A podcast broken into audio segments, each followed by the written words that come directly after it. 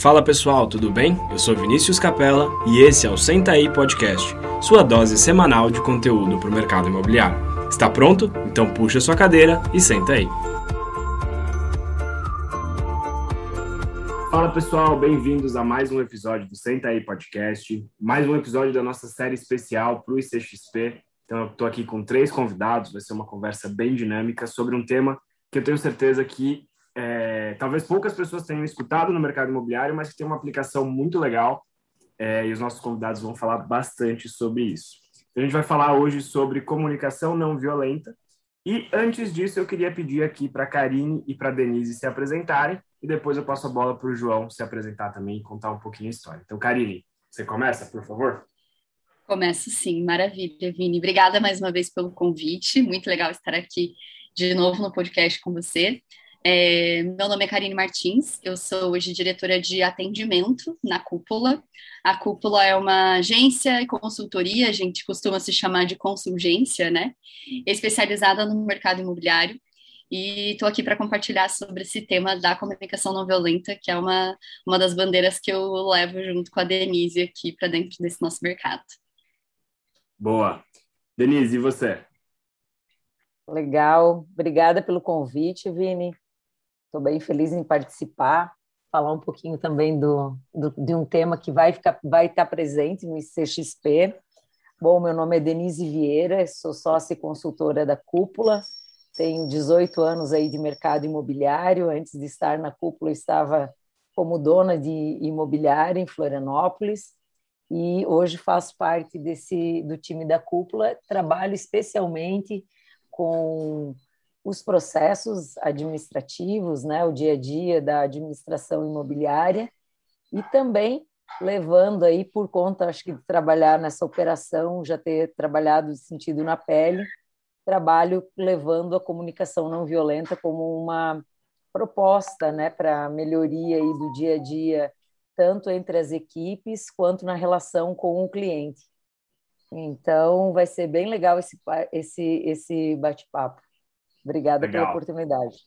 Obrigado você por estar aqui, Denise. Muito, muito bom. João, você. Bom, meu nome é João Almeida. Uh, hoje eu trabalho uh, na corretagem no setor de vendas. Estou uh, no ramo imobiliário tem três anos, desde os 20, né? Eu tenho 23 anos, então acho que eu sou mais novinho aqui do mercado imobiliário. É, eu fiquei dois anos no aluguel, né? entrei no aluguel, então fiquei dois anos, conheci um pouco do processo do aluguel e logo depois me deu a curiosidade de ir para vendas e já tem um ano aí na, no setor de vendas, então tá dando para aprender bastante coisa. Embarquei nessa jornada da CNV aí juntamente com a Denise, o pessoal da imobiliária aqui, que tem trago aí, tem trago bons frutos para a gente. Né? A princípio seria aplicado para o aluguel, né? Mas a gente da venda embarcou junto e tem sido muito bacana, tem sido muito proveitoso para a gente aqui.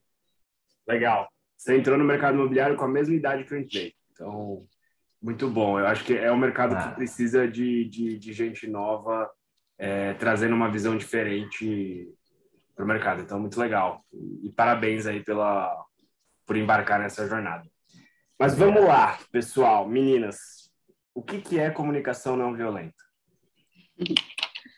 Bom, é, não é simples, né, a ponto de a gente conseguir esgotar toda a, a teoria, aplicações práticas da comunicação não violenta aqui, mas o que a gente pode trazer para ficar de uma maneira mais clara para quem está nos ouvindo, a CNV, como a gente chama, a gente já vai, já adianto aqui que a gente já é íntimo, então a gente chama de CNV para não ficar falando comunicação não violenta o tempo todo. Ela é uma abordagem de comunicação que foi sistematizada por um psicólogo norte-americano chamado Marshall Rosenberg. A CNV ela foi sistematizada por esse psicólogo para ser usada na mediação de conflitos. Então, ela foi usada em conflitos de guerra, ela foi usada em conflitos de gangues de rua nos Estados Unidos, em escolas. É, o Marshall até tem uma frase famosa que ele usou a CNV em todos esses cenários, mas o ambiente mais violento com o qual ele teve contato foi o ambiente corporativo. porque o ambiente corporativo e ambiente de trabalho muitas vezes é o ambiente dos não ditos, né? O ambiente onde a gente deixa as coisas às vezes mais escondidas. E a comunicação não violenta, ela é essa abordagem de comunicação para nos guiar num processo de gerar uma conexão entre as pessoas, e uma conexão que a gente chama de uma conexão real. Então não é manipular alguém para fazer aquilo que você quer, mas é sim é, conseguir expressar a sua empatia, porque a gente fala muito sobre sentir empatia, sim, sentir empatia é uma coisa, demonstrar a empatia é algo diferente. É, é, uma abordagem que nos fala muito também sobre ser autênticos, então, porque ser não violento é, é bem legal a gente já deixar isso demarcado. Não significa que eu vou ser bonzinho, ser não violento não é apenas falar sorrindo, ser simpático, mas é saber também impor é, seus limites, suas necessidades. Então, a empatia e a autenticidade são dois pilares muito importantes da comunicação não violenta. E ela é uma abordagem de comunicação que nos guia dentro desse processo de criação de conexão em quatro passos, que são as observações, as necessidades, os sentimentos e os pedidos. Então, tem uma teoria toda envolta dentro desse tema. É, e a CNV é essa abordagem de comunicação usada para diversas frentes. Então, a gente tem profissionais ajudando uh, mães e pais a usarem a comunicação não violenta com crianças, a gente tem isso dentro de ambiente hospitalar, onde né, você tem que lidar com muitos conflitos e fazer comunicados é, difíceis, e tem muito isso presente no mercado de trabalho também, né, onde as pessoas tem que aprender a lidar umas com as outras, e no mercado de trabalho a gente lida com quem não necessariamente a gente escolheu se relacionar. Então, a, a, comunicação não violenta tem todos esses vieses, é uma abordagem de comunicação muito relevante, que faz muita diferença é, para a comunicação como um todo, e ela parte do princípio que a gente Ninguém nos ensinou a melhor forma de nos relacionarmos. Talvez a gente aprenda com o pai, aprenda com a mãe, mas na nossa educação formal a gente tem esse gap, né? Então, qual é a melhor maneira de eu me colocar, de eu me relacionar com um cliente, com um colega de trabalho, com meus filhos, com meus pares? E a CNV ela vem é, nos ajudar a cumprir esse papel. E outra, outro ponto que eu gosto muito de destacar é que a CNV ela, é, nos deixa muito claro que, ela não, claro que ela não existe para evitar conflitos, que conflitos são inevitáveis. Muitas das nossas dores partem justamente de a gente ficar tentando é, evitar o conflito a qualquer custo, e o conflito, na verdade, ele é algo que traz informação para o sistema, né? Ele, ele traz é, nos mostra o que está errado e como é que a gente pode lidar com isso. Então, a CNV ela nos ajuda a lidar com esses conflitos. Boa. Denise, quer complementar alguma coisa? Legal. É, aqui ouvindo a Karine, é, hoje a gente teve um encontro com uma imobiliária. A cúpula faz né, uma introdução a CNV através de cinco encontros com as imobiliárias, né? levando aí o, o, o básico e ampliando um pouco mais o, o olhar e traduzindo, né? E uma das coisas que a gente falou hoje foi exatamente dessa conexão, né? Que a, a gente muitas vezes perde a oportunidade de fazer a conexão com o cliente no momento em que é, ele nos dá uma abertura e depois, quando chega um momento mais delicado, uma questão mais difícil, a gente precisa dessa conexão e a gente perdeu a oportunidade de fazer essa conexão.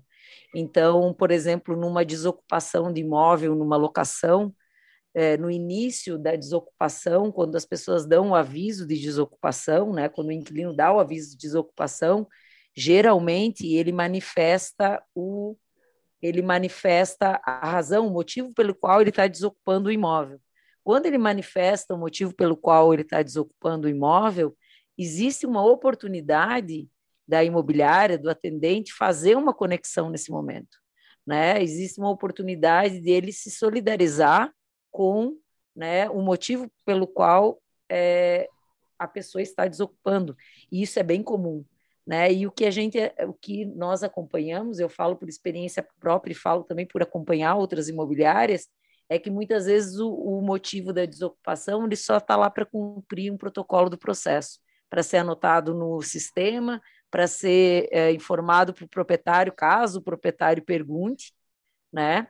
Mas é, a resposta quando o inquilino avisa, né, fala do, do, do motivo pelo qual ele está desocupando, ah, muitas vezes a gente assiste uma resposta simplesmente mandando lá a rotina de desocupação, né, mandando quais são as próximas etapas do processo e ignorando totalmente o que foi dito no motivo de desocupação, né?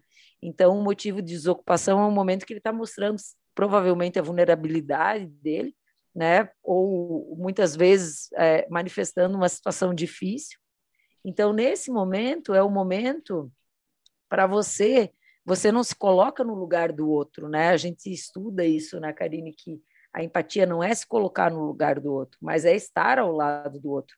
Então, você não vai, vai mudar nada no processo de desocupação, no sentido de que, ah, porque ele está numa situação difícil, então eu tenho que fazer concessões. Não, tu não precisa fazer concessões, tu não precisa mudar o processo, mas uma palavra, né? Uma palavra de dizer, nossa, eu sinto muito, é, é, uma, é uma situação bastante difícil, é, eu, nós estaremos aqui do seu lado, que você precisar, nos acione, né? Eu vou te acompanhar aqui até o final do processo, a minha equipe vai estar contigo. A gente deseja que tenha que você tenha uma boa experiência na desocupação, não é um momento fácil, mas a gente vai estar aqui, né? E eventualmente, se algo puder ser feito, né, pela pessoa que está manifestando esse, esse motivo, é um momento da manifestação. O que, que acontece? Nesse momento, é só um momento de conexão e empatia, né, só entre aspas. Mas, lá no final dessa mesma desocupação, quando você encara um acordo que precisa ser feito entre o inquilino e o proprietário, onde a gente tem a necessidade de, de flexibilidade das partes, né, porque para Muitas vezes, para fazer esse acordo, eu preciso que é, tanto o inquilino quanto o proprietário abra um pouco mão né, dos seus interesses para conseguir fazer e costurar esse acordo. Aí, nesse momento em que eu precisaria mais da conexão, que eu precisaria mais né, da, da, da empatia das partes, eu simplesmente não tenho mais isso, né, porque eu perdi a oportunidade de fazer uma conexão com a pessoa no início, quando ela abriu essa vulnerabilidade dela. Então, a gente fala muito disso na prática, sabe, Vini? A gente é, tenta o tempo todo traduzir nessas pequenas coisas, porque a gente acha que a comunicação, porque a gente se comunica, é uma estrutura dada e pronto. Mas não, a CNV ela propõe uma outra, uma outra estrutura mesmo de comunicação, né? onde você entende isso e hoje em dia faz também muito sentido no mercado imobiliário, porque a gente assiste a questão da tecnologia, né? Cada vez mais a tecnologia ela se coloca, né, como um pilar importante que vai ocupar os espaços de tudo que puder ser automatizado e que vai exigir da gente cada vez mais a capacidade humana. Então, quando eu estou falando de um processo desse desocupação, eu tenho uma série de tecnologias que podem comandar esse processo. O uso de helpdesk no momento de rescisão, né? o uso de plataformas que vão fazer promover as assinaturas digitais, é, o WhatsApp é, Business que vai automatizar de repente um monte de respostas nossas, mas eu tenho que entender exatamente onde cabe o papel humano né? E aonde ele é fundamental e, diferenci e diferenciado, né? Porque daí a gente passa a ser diferenciado a partir do momento que a gente faz e toma esse tipo de atitude, né? Muito legal. E até, Vai lá, Karine, desculpa. Não, imagina, até para é, só para complementar isso que a D trouxe bem da parte prática, né, a respeito da, do uso da, da comunicação não violenta, quando a gente explica e fala sobre essa questão da empatia, de demonstrar simpatia para o cliente, parece muito simples na nossa fala, mas de, de, que isso seja feito, mas na prática não é, né? Muitas vezes você tem um cliente do outro lado muito exaltado, usando, continuando no exemplo de quem está na desocupação. Eu e a D, a gente fez muitas conversas também é, com as equipes que precisaram atuar fortemente na renegociação de contratos, quando a gente teve aquele IGPM altíssimo ali no ano passado, em 2020 também. Então, assim, é, a pessoa tentando equilibrar todas essas necessidades, né, inquilinos, proprietários e imobiliária também, que também tem suas necessidades que precisam ser atendidas, e o mais comum é que a gente é, até sinta a empatia, mas, de novo, não saiba demonstrar, né, como é que eu vou reconhecer para esse cliente que sim, eu entendo o processo pelo qual ele está passando, muitas vezes o nosso instinto é de encerrar o assunto, né, de não demonstrar essa empatia, tipo, ok, né, o senhor foi demitido, perdeu sua renda, mas eu preciso fazer esse repasse para o proprietário. Então, existe uma abordagem correta, existe uma maneira correta de você apresentar necessidades é, de todos os lados, e a CNV ela é isso, né? ela é buscar, atender, é, chegar a uma, uma definição desse diálogo, porque você não vá para esse diálogo com uma uma formatação de onde você quer que ele chegue já na sua cabeça, mas que você ouça verdadeiramente para que essa conclusão ela venha é, a partir do diálogo e não antes dele. Legal, muito bom. É, João, eu queria ouvir de você o seguinte: é, o, o quanto você sentiu de diferença na empresa que você trabalha do antes e depois, é, quando vocês passaram a entender um pouco mais o que é a CNV?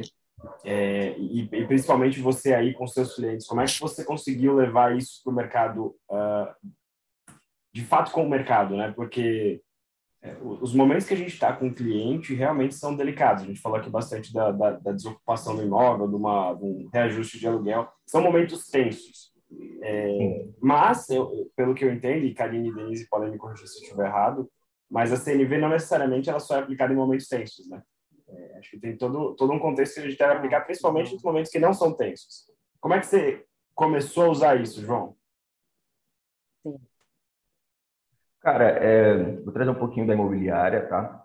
A, a imobiliária aqui, qual eu trabalho, sempre foi um ambiente muito familiar, mas sempre foi de muito, muitos costumes, né? Ah, e, e, os processos aqui não eram, não eram processos ah, como que eu posso dizer, não eram processos definidos, né? Não tinha aquela definição legal dos processos, enfim. E a gente está passando pela, por essa reestruturação juntamente com a cúpula, né? Uh, e a CNV ela veio de forma assim, uh, como que eu posso dizer, resolutiva para muitas coisas, né? Uh, principalmente no relacionamento com os clientes de aluguéis, porque como eu, eu já participei do aluguel hoje, eu estou no, no, no comercial de vendas, eu, eu, observo muitas coisas que acontecem aqui dentro e às vezes dou algum, alguns apontamentos, enfim, porque quem está de fora geralmente enxerga coisas que as pessoas que estão de dentro não, não conseguem ver, né? que às vezes você está dentro do processo e você não está vendo o que está acontecendo. E eu tenho visto mais facilidade uh, nas resoluções dos problemas, principalmente na, na parte de negociação, de negociações, né? parte financeira, até a forma das meninas tratarem aqui, até a forma de atender o telefone aqui, de se comunicar no primeiro contato com os clientes mudou depois dessa aplicação da CNV. E, cara, trazendo para mim agora para o mercado da venda, eu acho que quando você, quando você tem um cliente que ele quer comprar, né, e você entende né, que você se coloca do lado dele e começa a enxergar realmente o que ele quer, uh, eu acho que fica muito mais fácil de você conseguir achar realmente o que ele está procurando. Porque às vezes o cliente chega para você e ele simplesmente fala: Ah, eu quero um apartamento de dois quartos, 250 mil. Mas no fundo, no fundo, ele nem, nem ele sabe o que, que ele quer. Aí quando você começa a fazer aqui a parte da observação, né, que é aí o pilar, é, são, são os pilares da, da CNV, né?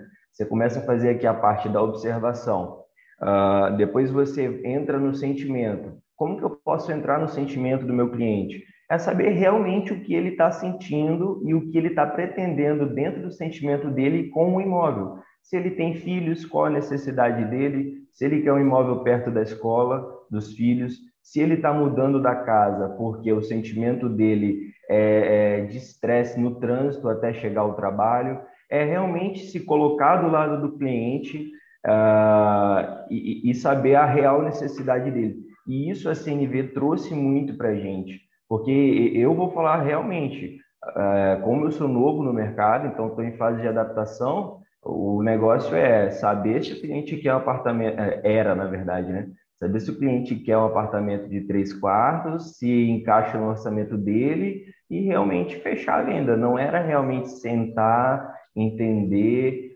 para, é, é, na verdade, ser, ser interessado para ser interessante, né? É, o que, que a gente traz aqui muito, eu e Mayara, a gente conversa muito sobre isso. E, e cara, eu acho que isso, a CNV, para quem trabalha na venda, uh, principalmente quando você faz a observação e você consegue tirar ali o pedido real do cliente, né, que a gente entra também na parte aqui no, no, no quarto pilar, que é o pedido, uh, quando você consegue entender e tirar do cliente o pedido real dele, e quando eu consigo também expressar para o cliente o meu pedido, porque muitas das vezes também eu, eu, eu pergunto para a pessoa uh, algumas perguntas e não sou direto ao que eu quero saber. Então, o, o cliente também não vai me trazer a informação que eu quero. Então, se eu quero saber quanto o cliente tem de renda, né, para eu fazer uma simulação de financiamento, eu não vou ficar fazendo um rodeio com ele. Eu vou ser formal, né? Eu vou formalizar de forma sucinta e, e educada, mas eu vou direto ao ponto. Vou falar, meu querido, qual a sua renda para a gente fazer aqui uma simulação de financiamento? Tem gente que tem vergonha de fazer isso. E, e aí você acaba gerando, de fato, um conflito. Né, em vez de usar né, a, a, as bases, as informações para poder jogar ao seu favor, você joga contra. E eu acho que a CNV me ensinou muito isso. E, de fato, a CNV, é, ela, ela é um estilo de vida, né? Acho que, que você tem que adaptar como estilo de vida. Por quê? Depois que eu comecei a estudar CNV, melhorou meu relacionamento com a minha mãe, com meu pai, com a minha namorada, com os meus colegas no ambiente de trabalho, porque eu sempre fui muito de, de assim, de ser imediatista, né? Falou uma coisa, eu já queria rebater. Não, hoje eu sento, penso, né? Por mais que esse, esse sentar e pensar seja fração de segundos ali, de 8 a 10 segundos para responder, mas isso é, é, já tem me trago uh, resultados assim é, é, tem, tem dois meses, três meses que a gente começou a estudar CMV, meu, meu BGV aí aumentou uns 20%, porque eu comecei, é, eu comecei a, a, a, buscar os clientes uh, antigos da minha carteira de, de, de, atendimento, né? E reler as conversas e, e, e procurar realmente onde eu estava faltando uh, com o meu pedido onde eu estava faltando com o meu pedido de informação para o meu cliente trazer a informação real para mim. E nisso eu fechei duas vendas. Só de reler as conversas e aplicar a CNV naquelas conversas, e nisso eu fechei duas vendas. Meu Deus, eu tô morrendo de orgulho desse Deus, do depoimento do João. Não, muito legal. E, e eu acho é muito. Pode falar. É, é, não, desculpa, gente. É, é, é difícil a gente medir é, o impacto disso é, em número, mas o João trouxe total aqui. Putz, aumentei 20% porque eu basicamente consegui me comunicar de uma maneira melhor. E aí eu queria fazer um, um, um, uma passagem aqui entre os quatro, os quatro pilares que, que a gente comentou sobre, que, que envolvem aí a CNV. E eu queria que a gente desmembrasse um pouquinho deles, meninas, vocês duas. E, João, se você puder tra trazer, a partir do que elas é, é, desmembrarem, uh, como que você aplicou essa parte? Por exemplo, a gente fala aqui sobre observação, né, que é o primeiro passo. Como que a gente aplica isso é, tratando com o cliente, seja para aluguel, seja para venda? Então, eu queria fazer meio que essa essa roda aí de qual é o pilar, o que, que ele significa e depois o João trazendo uma aplicação. O que, que vocês acham? Ótimo. Legal. Vamos lá. Vamos vendo. Bora lá. Bom, o primeiro passo é a observação. Eu vejo que ele já é desafiador porque a gente acredita muito que sabe observar, que sabe diferenciar fato de interpretação. E quando você vai para o estudo da CNV, ela te mostra isso de uma maneira muito como é muito diferente, né? Então, a gente às vezes até faz um exercício, uma dinâmica com as pessoas com quem a gente está fazendo workshops, treinamentos de comunicação não violenta, de mostrar uma imagem. Né? Então, geralmente, você mostra uma imagem de duas pessoas e pergunta o que as pessoas estão enxergando. Aí você já ouve, ah, se é um homem e uma mulher, ah, é um casal, é, são marido e mulher, são namorados, enfim, isso tudo, né, para trazer um exemplo aqui para vocês conseguir deixar prático, é interpretação. O que a gente está vendo é uma pessoa que é um homem, uma pessoa que é uma mulher, estão lado a lado. Então, a gente diferenciar o que, que é fato, o que, que a gente está observando, do que, que a gente interpreta. E fatos, observações são sempre para iniciar as conversas, porque isso dificilmente gera resistência da outra pessoa, né? Então eu já trago para ela um cenário. Então, no caso de um, do comercial, né? No caso ali do, do João, ele vai trazer os dados de mercado, ele vai trazer qual é a previsão ali de, de crescimento daquele bairro, de rentabilidade daquela região. Se há uma negociação, a gente vai dizer também qual que é o cenário, qual que é o índice que está sendo aplicado, né? Qual que é fazer esse estabelecimento de cenário para iniciar uma, uma conversa. Deixa para a Denise e para o João complementar. Legal. É, nós eh, trabalhamos bastante na nossa introdução à CNV essa diferenciação né, de observação para interpretação. E uma delas, para dar um exemplo, assim, ah, como que se aplica, né? É, por exemplo, voltando para o exemplo lá da desocupação, né? Você está num momento delicado, onde o inquilino está no momento dele, se não argolado de grana, está no momento mais com a corda mais esticada em relação aos outros meses, porque ele tem a despesa da moradia nova e a despesa da moradia que ele está deixando. Ele tem ainda todas as despesas de transição. Aí o cara vai lá, contrata o zelador do condomínio, que fez uma pintura na vida, é, mas que faz a metade do valor de uma mão de obra de um pintor profissional, é, usa uma tinta de baixa qualidade né? Então, ao invés de ele gastar dois mil reais com a pintura, ele gasta mil reais com a pintura. Né? E, e aqui fica aquela pintura filé que a gente conhece. Né? Aí, então, vai o vistoriador e, né, e o setor de desocupação, na sequência, vai fazer o contato com o inquilino. O que, que a gente fala? Né? É para a gente ficar no campo da observação. Porque eu posso chegar para esse inquilino e dizer: essa pintura está mal executada ou essa pintura está em péssimo estado. Quando eu parto e falo que ela está mal executada, que ela está em péssimo estado, isso é a minha interpretação da pintura. Isso é porque, na minha régua, no meu entendimento, nos meus critérios como imobiliária, aquilo ali é uma pintura de baixa qualidade, aquilo ali é uma pintura mal executada. Aí, é, o, que, que, o que é atenção? Atenção para nós na discussão não é se a imobiliária, e a gente fica muito nessa da gente querer ter razão né? E na verdade não importa que não, não importa se você tem razão ou não tem. Você tem um objetivo que é o quê? É você é, o teu objetivo tem que ser claro, que é o quê? É você deixar o imóvel na mesma condição da vistoria inicial. Então, esse é o objetivo. Não é você ter razão e você ser, olha, para ser bom estado é isso, para ser mau estado é aquele outro. Não. O teu objetivo é que o imóvel fique igual que estava lá na vistoria inicial. Então, a nossa sugestão é que você parta da observação, você diga: a pintura apresenta baixa cobertura, é possível enxergar a pintura anterior, existem marcas de rodo, de, pincel, tem respingo de tinta no chão, é possível ver arranhões, descascamentos, furos. Isso é observação. Isso a gente pode fotografar numa parede ou não. Ou isso vai existir na parede ou não vai existir na parede ou ela tem cinco furos, ou ela não tem furo nenhum, ou ela tem dois furos, enfim, isso não, não, não depende de interpretação. Existe aquilo ali ou não. Né? É possível é, ver a baixa cobertura ou não. Né? É, e daí você parte, é bem mais difícil de você, é, inclusive, encaminhar o cliente para desvirtuar o tom da tua conversa. Porque daí você pode cair com ele na discussão de que má execução, que má pintura. Na verdade, essa imobiliária só quer ganhar comigo, com ganhar reforma comigo. Vocês querem é botar o pintor de vocês. Vocês querem que eu deixe o imóvel melhor do que eu peguei com, no início da locação. E daí você desvirtua toda uma conversa porque você partiu da sua interpretação, né?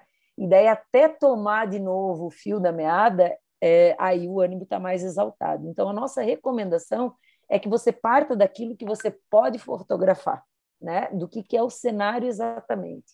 Então, parte, uhum. e daí você vai falar com ele. Tem furo, não tem furo, tem descascamento, tem, não tem descascamento, tem respingo de tinta no chão ou não tem respingo de tinta no chão. Ok, ok. Agora é o seguinte: o meu papel aqui como imobiliária é cuidar de um imóvel de um terceiro, muito provavelmente é de um terceiro esse imóvel. Então, eu tenho a missão de deixar esse imóvel no mesmo estado que ele estava na vistoria inicial. Então, eu preciso que, a gente precisa né, ter uma intervenção nessa parede para que esse furo, para que esse descascamento, para né, que tenha mais uma demão de tinta, que seja passado uma massa corrida, que seja feita a limpeza do, do chão. Né? Então, eu preciso né, trabalhar em cima daquele campo que eu estou observando.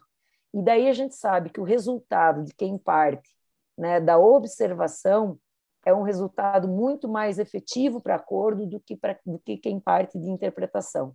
Né? A interpretação, uma que você pode, e eu acho que para mim é, é a pior parte, é desvirtuar a discussão para um foco que não lhe interessa.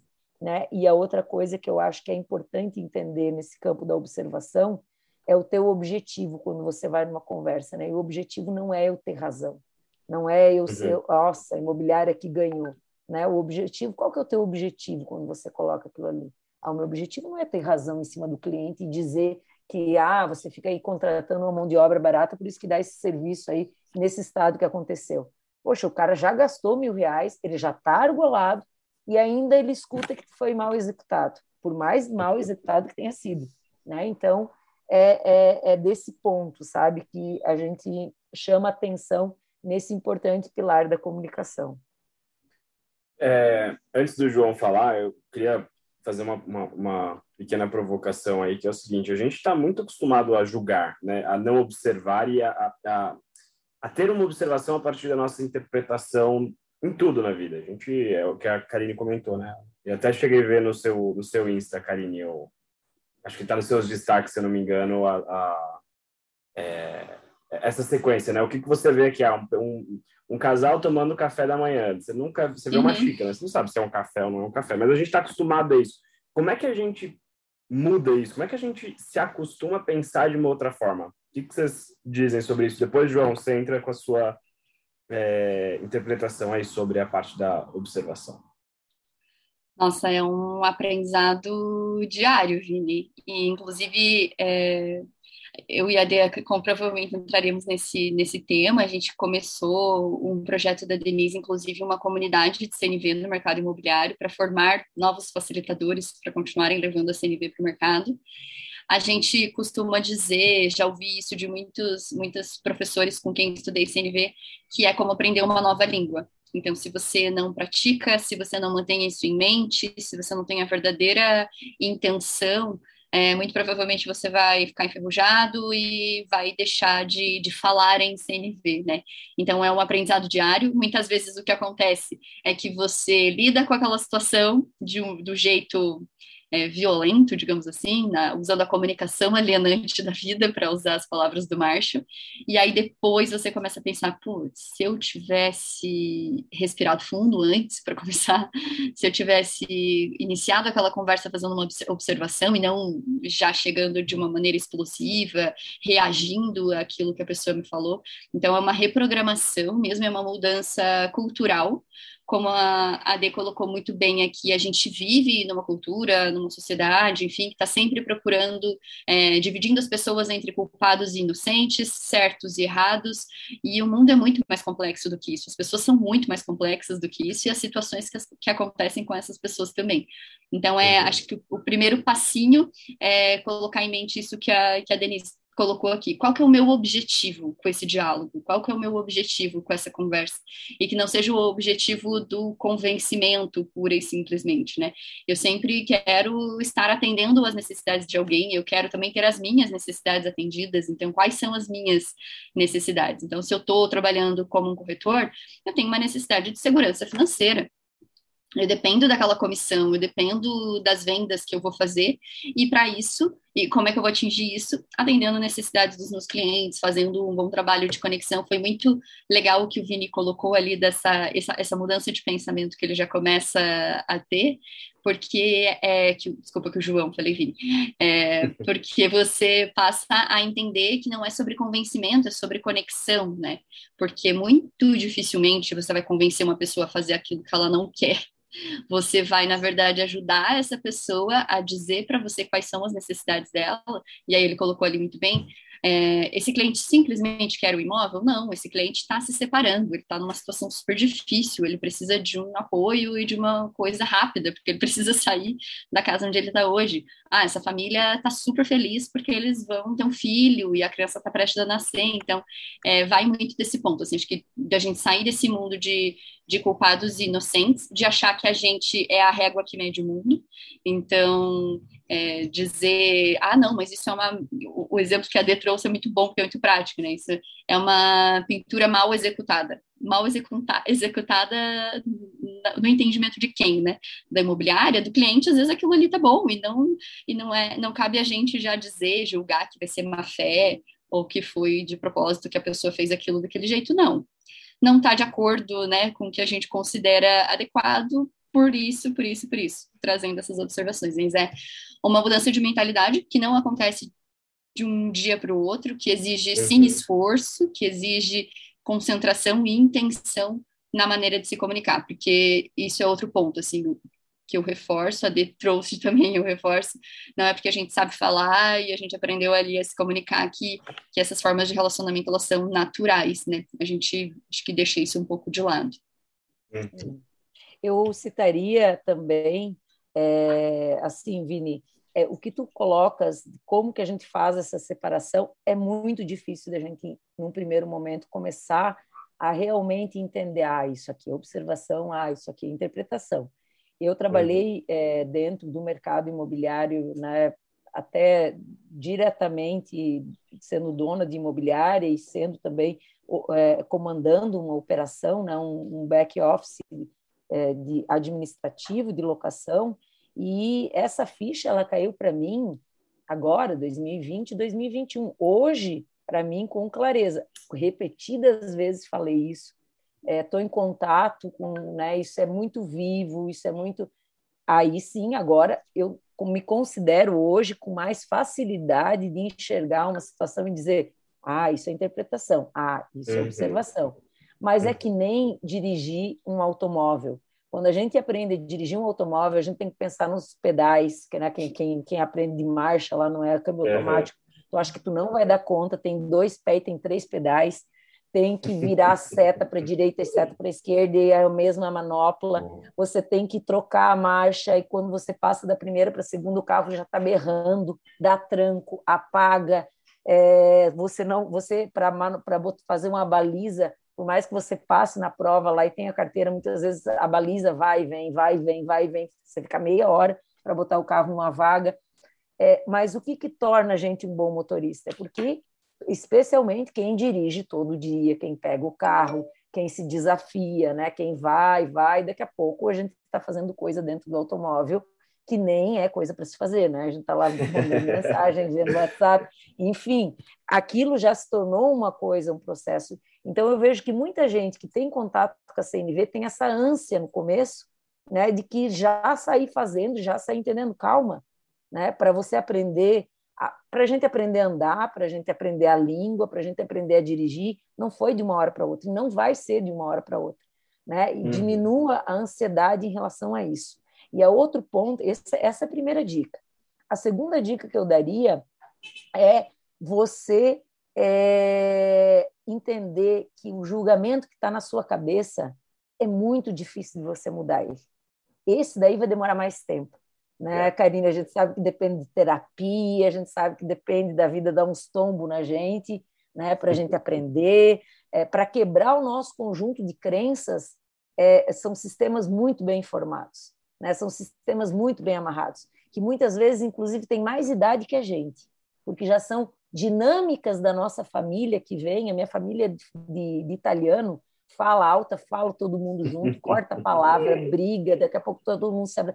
Isso é muito anterior a mim, né? E, e, a gente tem que respeitar isso, faz parte da nossa história, faz parte do nosso sistema familiar. Então, uhum. o julgamento é muito difícil da gente quebrar. Agora, a ação que a gente vai tomar a partir do momento que a gente começa a ter consciência que pode ser diferente, essa a gente já começa a, a, lidar. Então, só pelo fato de eu saber que existe diferença entre observação e interpretação, e ter a curiosidade, seguir nesse caminho, isso que o João falou, é uma mudança de estilo de vida, né? Então, só pelo fato disso, eu já vou quebrando com o tempo. Né? Então, é isso, é diminuir essa ansiedade e entender. O julgamento vai demorar, mas a minha ação ela vai, ser, ela vai vir antes. Ela vai vir antes. Eu vou ficar lá com, a, com o meu fórum de Denise conversando, opinando, julgando. Eu digo às vezes para elas: olha, calma lá, aguenta um pouquinho, deixa eu me concentrar nessa conversa no aqui agora, depois eu dou uma olhada aqui com vocês. Então, acho que é isso, Vini. Legal. Muito bom. É, eu, eu, é engraçado, né? Porque eu sempre, eu sempre conto essa história. Eu, desde que entrei no mercado imobiliário, eu me acostumei a, a ler ambientes. O João acho que vai entender bem isso, para tentar identificar como que é aquela família. Então, putz, é, é, entra no, no, na casa, você vê lá que tem uma bandeira do Corinthians na, na janela, e você já deduz que o cara é corintiano, e enfim, você vai achando os pontos ali para criar uma conexão, para ter uma empatia. É, e para mim isso é muito natural e virou algo que, que para mim é, é, é, totalmente natural. Assim, eu entro num ambiente, eu acabo é, é, é, sem pensar fazendo uma leitura e muitas vezes talvez até um julgamento, né, do, do daquele daquele ambiente. e minha esposa é o oposto. Assim, às vezes eu olho umas coisas e percebo porque eu estou acostumado e aí eu comento com ela e ela fala, nossa, mas de onde você tirou essa ideia? É, e isso pode ser, por um lado, muito bom, porque a gente consegue conectar com o cliente, por outro, a gente tem que tomar esse cuidado para não é, distorcer o que a gente está enxergando, né? Colocar a nossa visão em cima daquilo. Nossa, Vinícius, que você traz é muito certeiro, e aí eu queria trazer um exemplo aqui. A gente, até foi uma coisa que o, o Michel, que é nosso sócio aqui na Cúpula também, e, e, ele me trouxe de algo que ele ouviu uma vez, a gente conversando com corretores, a gente está sempre transitando nesse meio de mercado imobiliário, e ele comentou comigo, e até escrevendo um artigo dele a respeito de diversidade, o quanto uhum. a prática da empatia e essa reflexão que a comunicação não violenta nos traz, ela nos ajuda na questão da diversidade. Eles foram conhecer um produto novo de um, de um cliente recém-lançado, estava com algumas dificuldades de venda, e aí, em certo momento, um dos corretores, que era um pouco mais velho, velho, falou assim: é, ah, mas o produto de dois quartos, a gente, eles identificaram que tinham muitos casais gays. É, uhum. Comprando o apartamento, comprando o empreendimento, então era um perfil do público, né? Para a gente não ficar naquela coisa de perseguir os casais ali, heteronormativos, enfim. E aí o corretor falou assim: ah, mas para os casais gays eu não vou oferecer o apartamento de dois quartos, porque eles não vão ter filhos. Não vão ter filhos. E era uma interpretação dele, sendo uhum. que hoje a gente já está tão avançado nisso, né? Tantos casais que adotam, que querem constituir essas famílias, que têm formações de família tão diferentes, né? Às vezes filhos de, de relacionamentos anteriores, enfim. Então é um o julgamento, a interpretação do cenário que às vezes assim, não, talvez possa não ter sido é, por mal que aquele corretor fez aquilo, era um julgamento que na cabeça dele fazia todo sentido nessa né, interpretação uhum. do cenário, que eu acho que é importante, né? Acho que o corretor tem que ter isso, o profissional do comercial, principalmente, ter esse feeling, entender. Uhum. Só que um, um ensinamento importante da CNV é entender que você tem que sempre checar as questões com o outro, né? Então, até em exercícios de empatia que a gente faz, é, quando você pensa que a pessoa está se sentindo de alguma forma, você vai sempre checar com ela. Então, ah, você está inseguro por esse motivo, está inseguro, porque você pensa que você pode não ter capacidade financeira agora para arcar com esse imóvel, então a gente está sempre checando com o outro, que, que justamente o que a gente falou aqui no começo, empatia não é necessariamente se colocar no lugar do outro, porque a gente nunca vai ser o outro, a gente não sabe das vivências daquela pessoa, a gente não sabe pelo que aquela pessoa passou, mas a empatia é um esforço consciente de me colocar no lugar do outro, de esvaziar minha cabeça e, e entender que o outro é alguém completamente é, único, complexo, que vai ter suas, suas próprias vontades ali, a sua visão de mundo, que é bem diferente da minha. Legal, é, concordo. João, traz aí para a gente um pouquinho da sua visão em relação a essa parte uh, no, no dia a dia aí. Cara, eu acho que é um, é um, é um longo jogo de, de não se colocar do, no lugar do outro, mas se colocar do lado, né? E nesse jogo não tem quem ganhe e não tem quem perde. Tem o, o cliente, que é o que, que vai ganhar, e tem a gente que vai mover as coisas para aquele cliente ganhar. né? E, e entra muito da, da, da, da, alteridade da empatia, é aceitar o que a, o que a pessoa é, sem julgamentos, sem preconceitos, né? Cara, eu tenho um, tenho um exemplo que aconteceu aqui há uns dois meses atrás. Né? Na verdade, a gente já pratica a empatia desde desde de que a gente entra no mercado imobiliário. Eu, eu a gente estava no início da, da aplicação da CNV aqui. Chegou um cliente, assim, um cara é, de expressão física totalmente humilde, sabe? Ah, sem carro, chegou aqui na imobiliária, falou que queria comprar um imóvel, é, mas ele tinha pressa de comprar o um imóvel, que ele tinha que mudar na outra semana, eu falei assim, peraí, deixa eu cuidar desse cliente aqui, vamos ver o que está acontecendo. Sentei com ele, não, quero ver imóvel, quero ver imóvel. Falei, beleza, vamos para a visita, vamos para a visita que é lá que a mágica vai acontecer. E durante a visita, né, eu levei ele no meu carro é, e durante o caminho descobri que ele estava se separando, né, porque se tratava de um, de um cara que se arrependeu de uma traição e decidiu sair do imóvel para deixar o imóvel para a esposa. Mas, de fato, a, a, esposa já tinha perdoado ele por conta da traição, e aí não, não, não cabe a mim julgar, né? Mas ele estava achando que, por ele ter feito isso, ele tinha que deixar a casa, que ele não, não deveria aceitar o perdão dela, enfim. E foi, assim, uma longa conversa de de trocas de, de, de, conselhos, trocas de experiências de vidas, que na verdade tenho 23 anos, mas já vivi bastante. Comecei a trabalhar com 16 anos, então já fui representante comercial de multinacional da Scar do Brasil. Então já rodei aí sozinho no sul do Espírito Santo todo, com 18 anos eu já era responsável por carro de empresa e tudo mais. Então tem um chãozinho já rodado. E aí, cara, eu consegui definir que ele só precisava conversar, ele não precisava comprar um imóvel. Ele só precisava conversar, cara. Ele, ele, tipo assim, no final da visita, ele viu o imóvel, é, ele gostou, mas ele falou assim, João, cara, é, é, diante do, de tudo que a gente conversou, eu acho que eu tenho mesmo é que sentar com a minha esposa, é, me entender com ela e ficar na minha casa. Eu falei assim, caramba. Foi assim, e no final eu já estava entendendo. E a minha dica foi, foi essa para ele. Falei assim, cara, eu acho que você não precisa comprar um imóvel agora. Acho que no máximo talvez alugar, porque acho que se sua esposa perdoou e você gosta dela, você deveria conversar com ela, né? E, e eu acho que se encaixa muito na observação, porque eu poderia muito bem, né, de, de forma sucinta, falar com ele as vantagens que teria dele comprar aquele imóvel, que a gente podia financiar o um imóvel e ele ia de fato comprar, né? Ele ia de fato comprar porque ele estava no, no calor da emoção, uh, tinha o dinheiro realmente, uh, ele ia de fato comprar, mas não seria um negócio que futuramente ele estaria feliz, né? Uh, e talvez isso pudesse até me gerar um, é, é, comentários negativos do meu trabalho. Então, eu achei, eu acho que, tipo assim, isso foi muito importante e, e o, que mais me, me, me deixa a, a, realizado com a situação foi que me gerou indicações.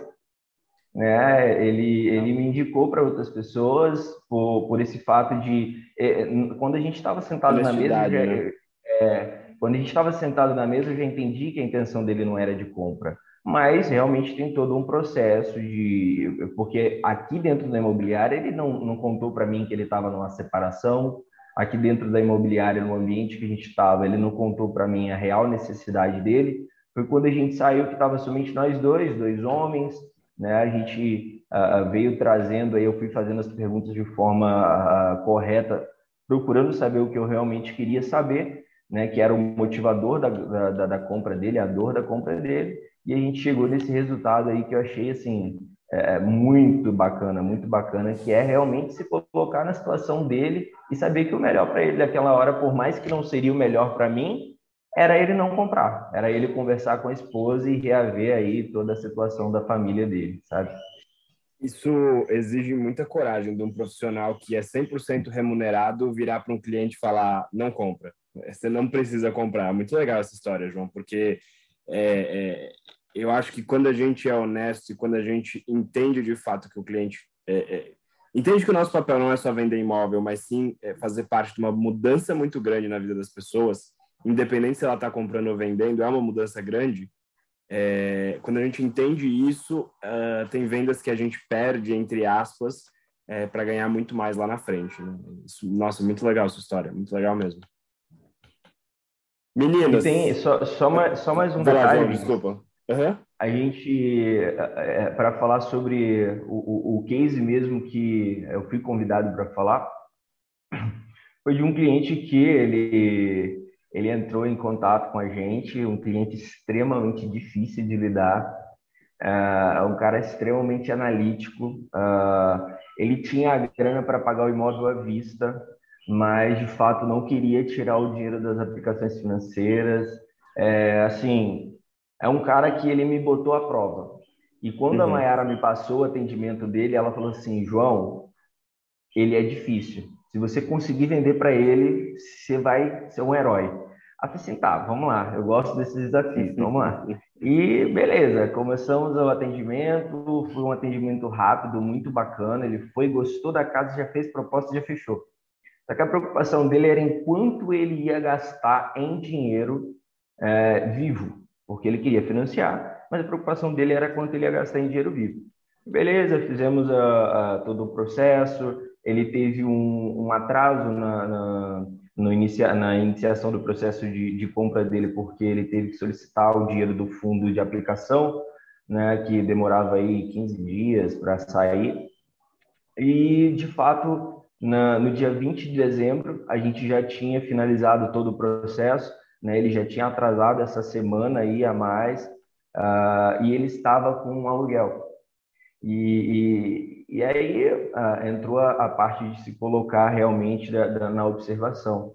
É, eu falei com a esposa dele, né? E, e, a observação ela vem também, de, como a Denise falou, o que pode ser fotografado, né? De fato, e para mim eu trago ah, os registros, né? É tudo que eu faço, tudo que eu falo, por mais que eu fale por ligação, por mais que eu trate por ligação, eu sempre faço uma observação no WhatsApp ou até então no e-mail e deixo sempre tudo registrado para que eu possa realmente ter respaldo e, e, e ter ali como provar em, em, mídia física, né?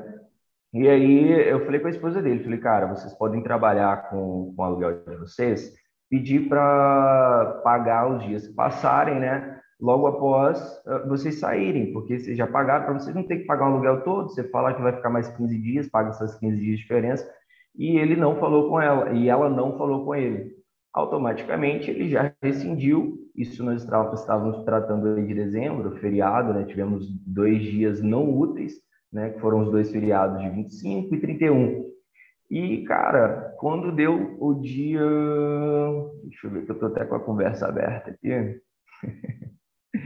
já para poder falar com vocês. Dia, dia 25, ele virou para mim e falou: João, estamos no. janeiro, né? 25 de dezembro. Isso, dia 25 de dezembro, dia 20 de dezembro, desculpa. João, estamos num desconforto aí. Mandou algum palavrão logo após a conversa. tipo assim, já jogando pro meu colo, né? Estamos no desconforto do e, cara, tudo por culpa sua, porque você está atrasando com o financiamento. Você falou que a gente tinha uma média de 40 dias para poder entregar. E, tipo assim, o financiamento dele, a compra dele foi o tempo recorde que a gente fez aqui. Vocês já vocês conhecem processo imobiliário e sabem que desde o processo de compra até a avaliação, ITBI, enfim, gera aí 60 dias. A gente fez o financiamento dele e entrega de chaves com 32 dias úteis, desde o dia do fechamento da compra até a entrega da chave. E, cara, ele, ele é assim, extremamente complicado em questão de valores e tal. E ele começou a me indagar sobre valores. Ele já sabia de tudo, ele já tinha ligado para o cartório. Só que ele só queria, tipo assim, ver se ele realmente podia confiar em mim. Uhum. E eu tinha a, a, me respaldado já, né, com a esposa dele, enfim. Ele falou assim, quando eu falei com ele que tinha que pagar o, o registro, uh, eu mandei a, a, mensagem do registro, todas a gente, nós sabemos, não sei como que é aí. Aqui, o, o primeiro registro imobiliário que você tem, se você nunca teve, né, você tem 50% de desconto né, no registro. Uh, e aí eu, antes, eu falei com ele que ele já tinha um imóvel né, no nome dele, então ele não teria direito, e, ele já tinha financiamento, e a esposa dele, de fato, tinha um imóvel registrado no nome, não, mas não tinha financiamento bancário nesse imóvel. E mandei a mensagem para ele explícita, é, fica a, um ato interpretativo do registrador do cartório, ele pode conceder ou não. Quando chegou no dia do cartório, dito e feito, o, o valor que eu tinha calculado para ele deu 4 mil a mais, porque eles não cederam 50%. Uhum. Cara, o cara veio igual uma onça para cima de mim. E aí eu falei assim, vamos lá. Uh, e outra coisa que ele falou comigo também, é, aí entra a, a, a questão da, do explicativo também, né? Eu falei com ele, eu falei assim, cara, eu te mandei a mensagem, encaminhei para ele, né? E, e, assim, você, você percebe que são pessoas que querem realmente, de fato, complicar a situação. E aí eu mandei para ele, falei assim, é, é fiz um resumo para ele. Eu falei com ele que ele gastaria em média 30 mil reais entre TBI e registro, né? E aí eu falei com ele que eu passei que tinha em média 30 mil. Ele falou, poxa, amigo, já foi. E ele, aí eu falei, claro que não. Ele falou assim, Tá, então me manda as contas. Eu botei 17.500 de TBI, 3.500 de avaliação, 4.750 de registro, está dando 25.734. Então a gente tem aí mais 4.266 para poder utilizar, que é realmente a diferença que aumentou. Né? O registro agora vai ficar 8 mil, né? E aí ele, ele foi colocou assim, mas é, eu já paguei é, 3.500 do banco é, diminui desse valor aí. Eu falei assim, cara, mas você está interpretando de maneira errada. Os 3.500 do banco é a taxa de avaliação que está descrita aqui. E aí, no final da conversa, foi assim, foi extremamente estressante, mas consegui ir aplicando, de fato, a CNV, né, os prazos, ele já botou aqui, João, quero o prazo, que dia essa casa vai liberar, vai ser liberada. A, gente foi errôneo em começar a comprar em dezembro, um monte de feriado, um monte de dias que não vai ser útil. Eu falei assim, cara, quem atrasou o processo foi você. A gente só teve dois dias que não foram úteis, então isso aí não atrasou o processo. E aí, de fato, no final da conversa, só para resumir aqui, uh, a mensagem que eu mandei para ele e aí eu coloquei.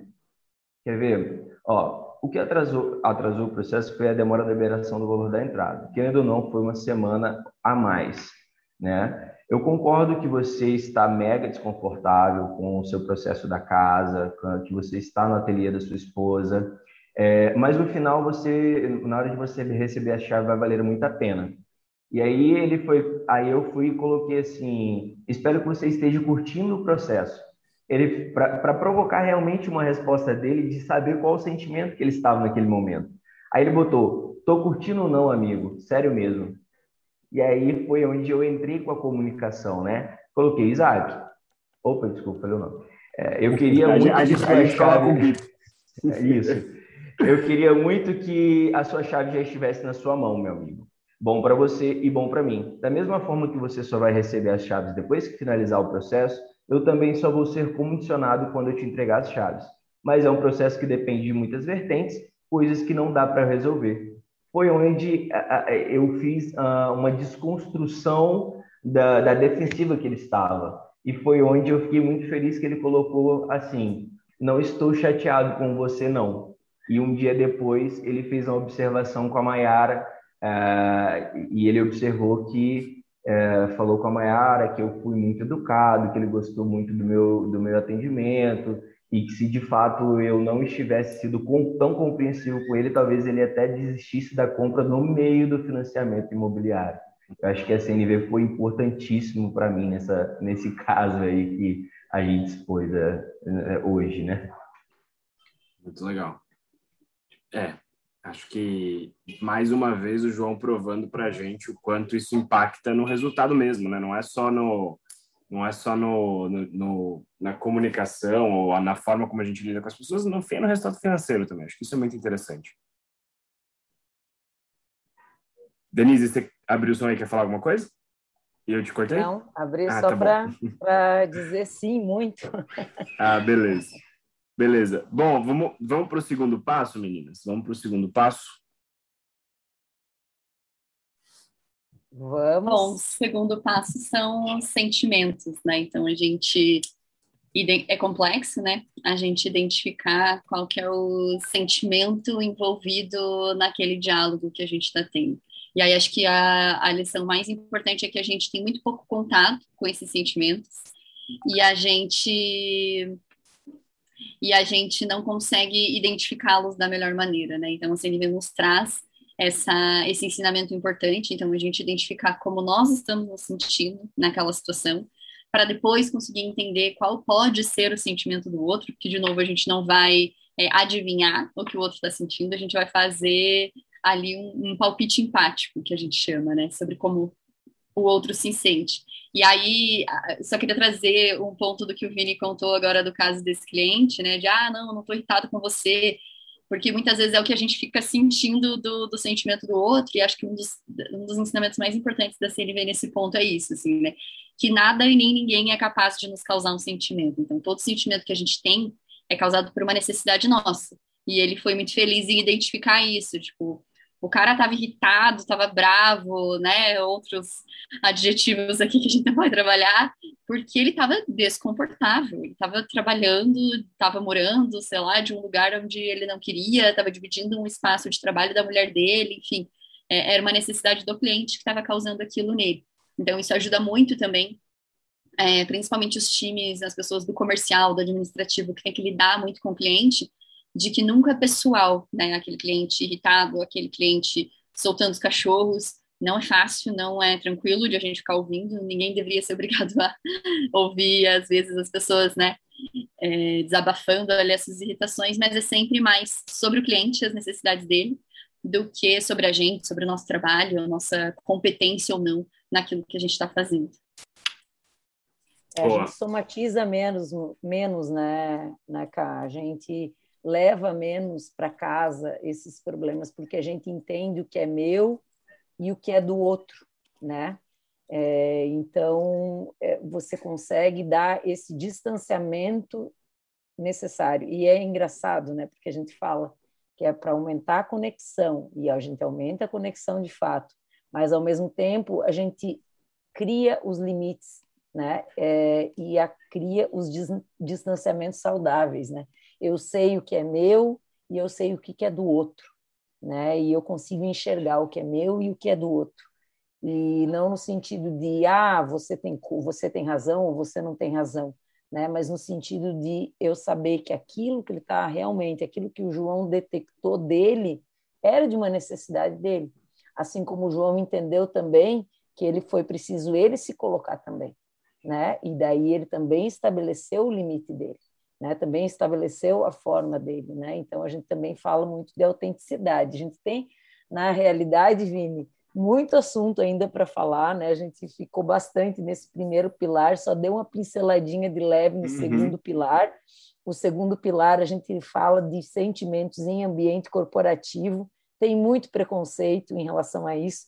A gente aprende muito culturalmente que a gente tem que né, deixar os nossos problemas em casa e perde uma grande oportunidade, né? E daí eu, eu deixo uma provocação aí para o nosso próximo encontro, né? Que a gente fala que o sentimento ele tá para o comunicador é tão importante para o comunicador quanto a medição de febre é para o médico, né? Um bom médico nunca vai ignorar numa emergência a temperatura. O bom comunicador nunca vai ignorar numa, numa interação o sentimento. Então, é, a gente pode se reunir mais para trabalhar mais sobre isso, mais sobre os pedidos também, né, que o, que o João já colocou aqui, que é um pilar importantíssimo, né, e também sobre o mundo de necessidades que nós temos, né. Boa. Gente, então vamos fazer o seguinte, a gente para esse episódio por aqui E na semana que vem a gente faz a segunda parte para os nossos ouvintes ouvirem também os, o segundo, terceiro e quarto ponto para a gente complementar. Mas já adianto que a conversa foi muito legal, tô com várias anotações aqui é, e tô louco para me aprofundar no tema, gente. Obrigado pela participação de vocês. É, e semana que vem tem mais. Obrigada, Tchau, gente. Obrigadão. Tchau.